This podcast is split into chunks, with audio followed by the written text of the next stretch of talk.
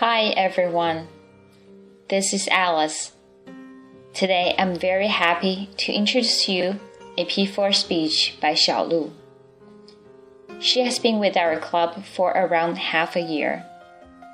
Her excellent pronunciation and great grasp of language impressed me a lot. Let's take a look at what she brings us in her P4 speech.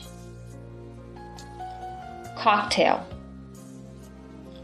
Today, I'm going to give you a short introduction to cocktail.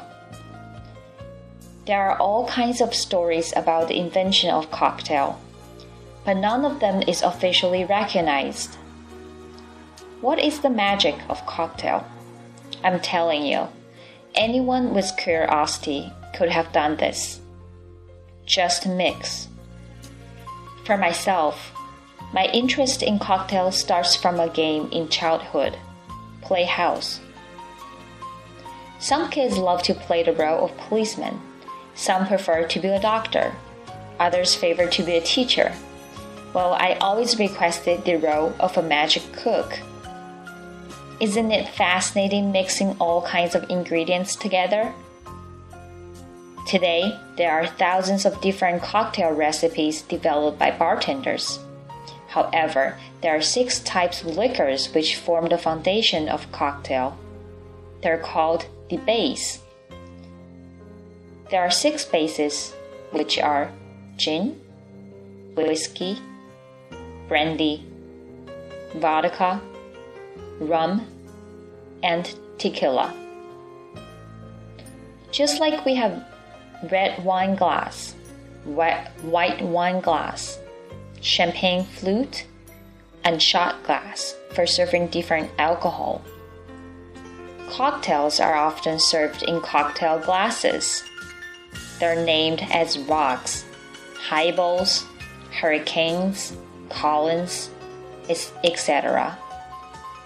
Cocktails can be divided into two types short drink and long drink, depending on the time it takes to finish the drink.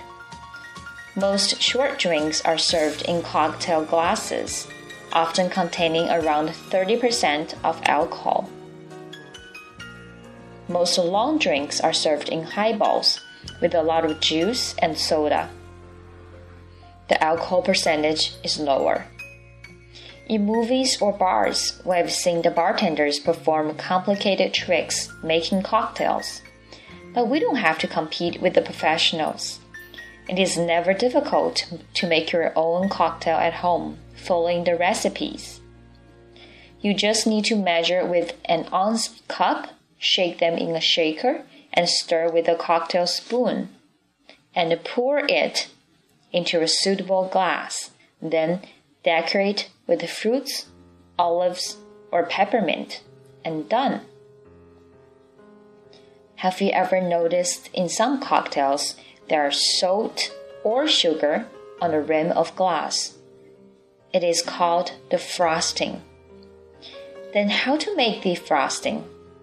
The first step is to rub the rim with a slice of lemon, and then the rim gets sticky. Put the salt or sugar in a plate. Pull the glass upside down and circle the rim to get it evenly covered by the frost. There are recipes for some classic cocktails. You can try them. The first one is whiskey sour. The whiskey sour is one classic cocktail that won't make you sour. Ingredients in the whiskey sour cocktail are 0.75 ounce fresh lemon juice, 0.75 ounce simple syrup 1 part water, 1 part sugar. 1.5 ounce bourbon, which is a kind of whiskey from the United States. Add all the above ingredients to a shaker and fill with ice. Shake and strain into a rocks glass filled with ice. Decorate with a cherry or lemon wedge if desired. The second recipe is Scotch and soda cocktail. This is the classic one that should never go out of style. Ingredients in the Scotch and soda cocktail are 2 ounce Scotch whiskey and club soda. Add the Scotch into a highball or rocks glass filled with ice. Top with soda and stir briefly. Here you have it, the perfect Scotch and soda. One of my favorite is called gin tonic, which is really easy made and tasty. You can mix gin and tonic in highballs with any percentage you like and decorate with lemon or lime wedge.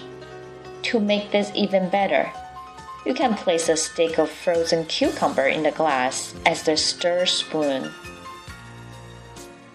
There are many other classic cocktail recipes I won't list them all. Memorizing several recipes and knowing the basic steps to make a cocktail will briefly create will definitely create some surprise in your life.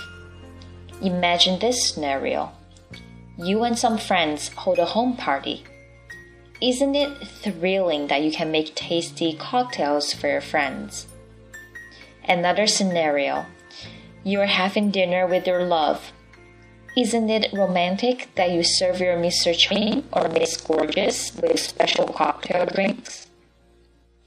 No matter you have a set of equipment at home or borrow some from the restaurant when you dine out, you can be a magician of your own life and have fun no matter with friends or alone. So, start from cocktail.